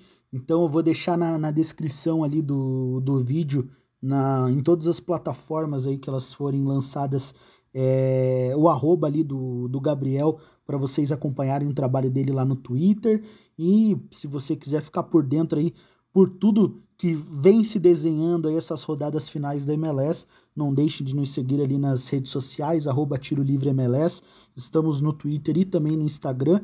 E vamos ficando por aqui. Gabriel, mais uma vez, brigadão por tudo. O Tiro MLS fica por aqui. Fui. Valeu!